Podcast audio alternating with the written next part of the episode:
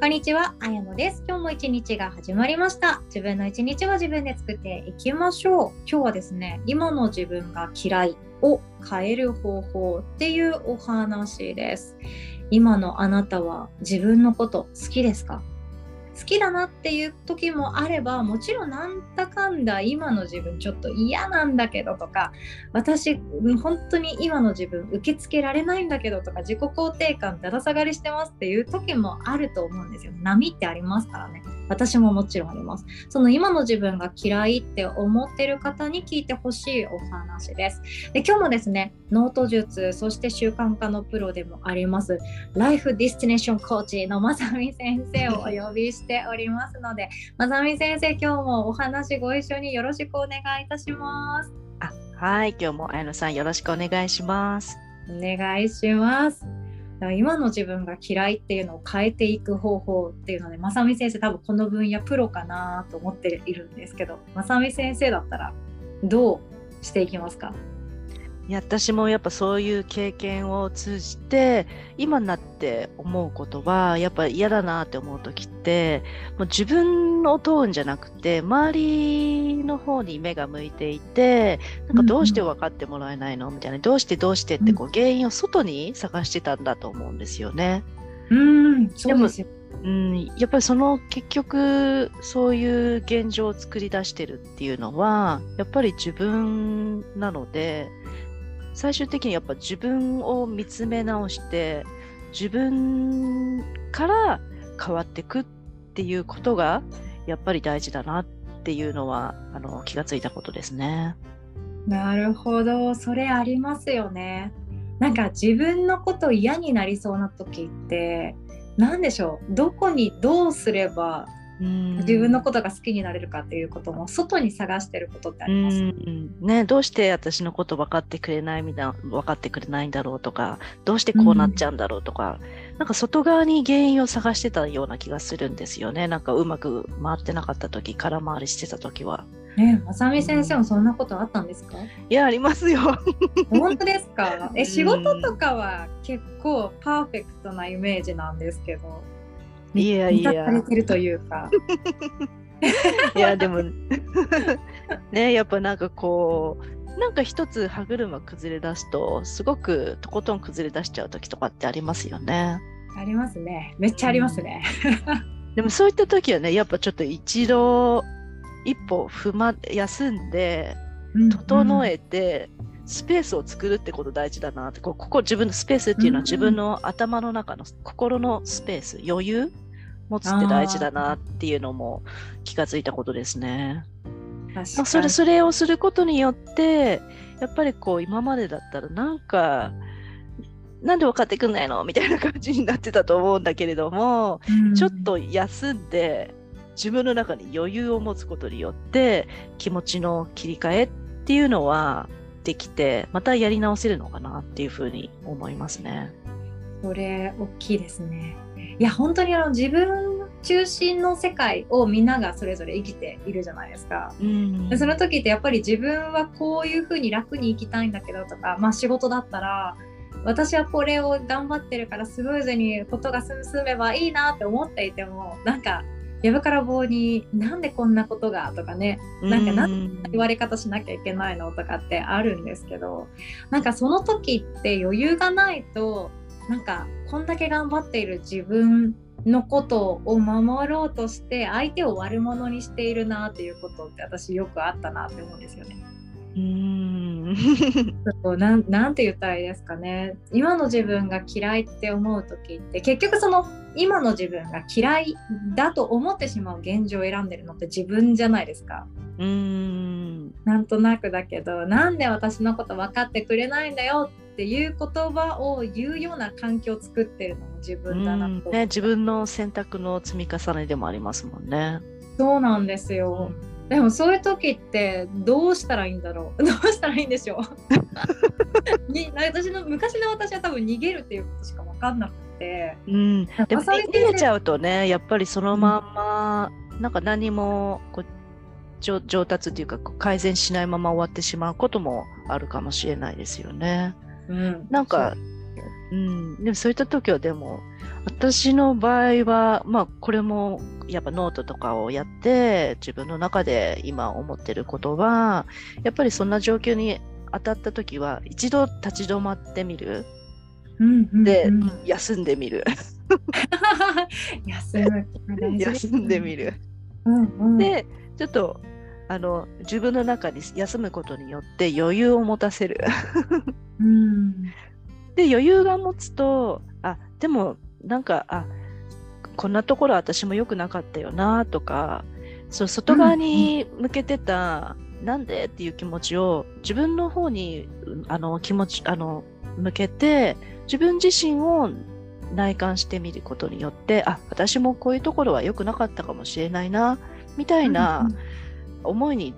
自分の余裕ができてくると思えるようになってくると思うんですよね。でそうすることによってまたやり直しっていうのはできるのかなっていうふうに思います。またなんか余裕を持つことによってやっぱりね、うん、なんかエネルギーじゃないけど自分のエネルギーが整えば自然とそれの解決する方法が外から出てくる場合もありますよね。うんちょっとなんかうんなんかあもう無理かもしんないできないかもしんないと思ってたことに対してなんか天からのなんか助けが入ったりとかはいはいはいはい、うん、するなっていう風な体験もなんか最近増えてきた気がしますね。なんかもうもう無理かもしんないと思ってたことがあれなんかすんなりできちゃったみたいな。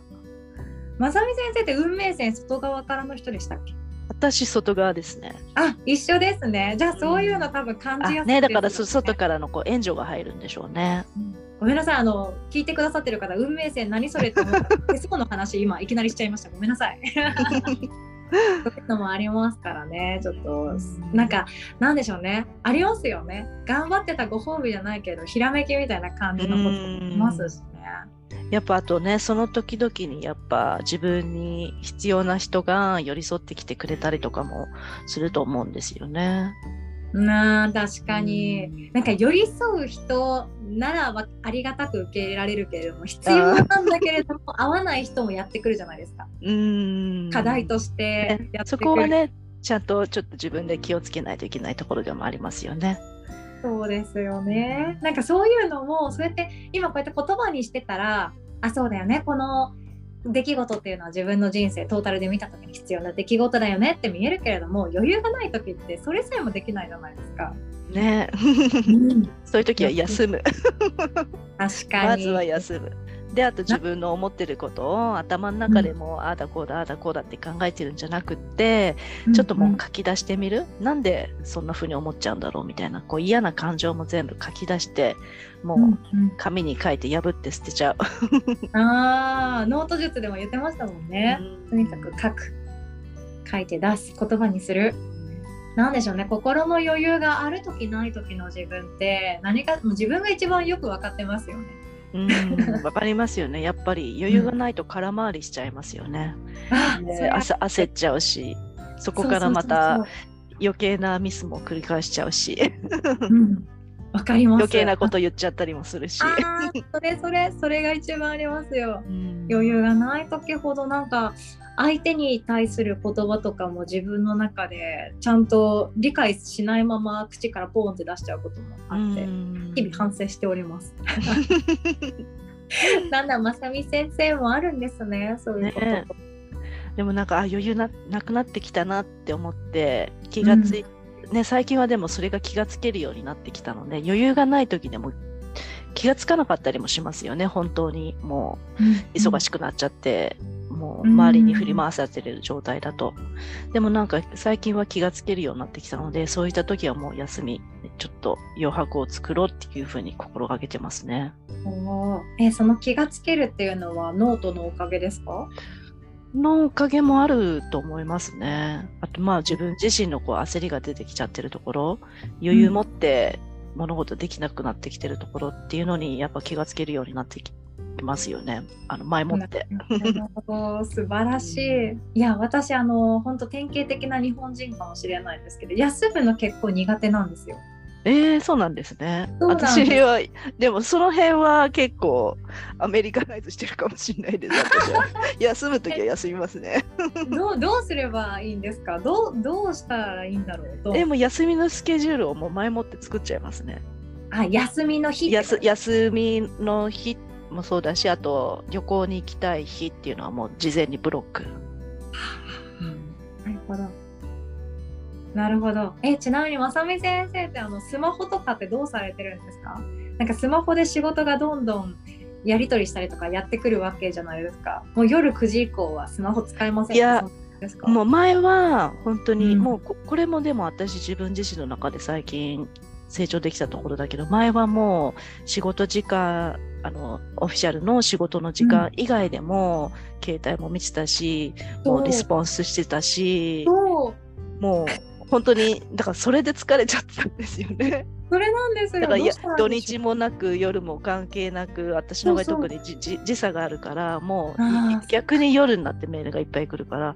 うこれやってたら本当に休めないよな。まあそれがあったことによって自分自身もやっぱりこう考えるっていう時期に来たので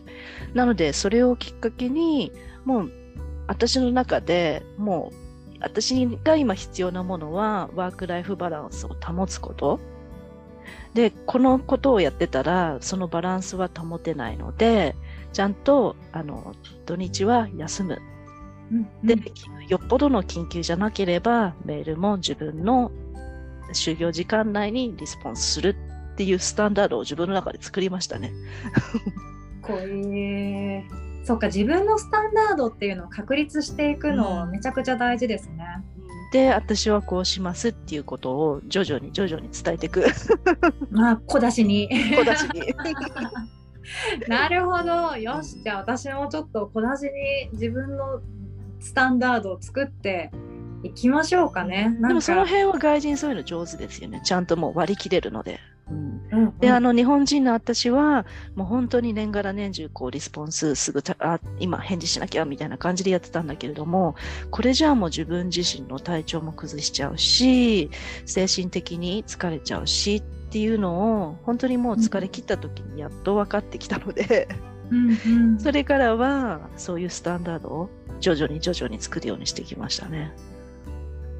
見習います。ぜひリスしてください。やっぱりあの何でしょうね。仕事なんでしょう。まさみ先生だからこそあの私も聞きたい話いっぱいあるんですけど女性だけれどもキャリアを積んできたまさみ先生だからこそそのキャリアとワークライフバランスとかあのなんクオリティオブライフとかウェルビーイングな暮らしとかそういうものってめちゃくちゃ多分悩まれながらここまで来られたと思うんですよね。でそういう話もどんどん聞けたらなとも思っております。で今回ですねまたお知らせをさせてください。12月26日月曜日クリスマスの翌日の夜7時30分からですね特別ワークショップまさみ先生と一緒に開催させていただきます。あなた史上最高の2023年を作る92時間アクションプランニング体験入学というワークでございます。で、まさみ先生のノート術と、で、私はですね、マインドフルネス、何を持っていこうかちょっとまだ決めてないんですけど、サンカルパしようかな、瞑想しようかなとか、自分と向かい合う時間をご用意させていただきたいと考えております。で、90日間アクションプランニングっていうものがあって、90日間で自分の未来を変えていくっていう形で合ってますか？はい、自分の欲しい未来に書き換えていく。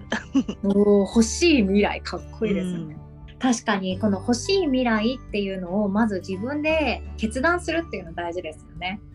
そこにですよね。うん、行くぞって決断するっていうこと、うん、そしてそのためにどんな行動習慣が必要なのかとかイメージリングっていうものも必要なんですけどそれの、えーと体験ができますので、ぜひとも2023年を自分の思いのままにしたいっていう方にご参加いただけたらなと思っております。で今年もワークシートオリジナルのものをプレゼントしていただけるということで伺っておりますが。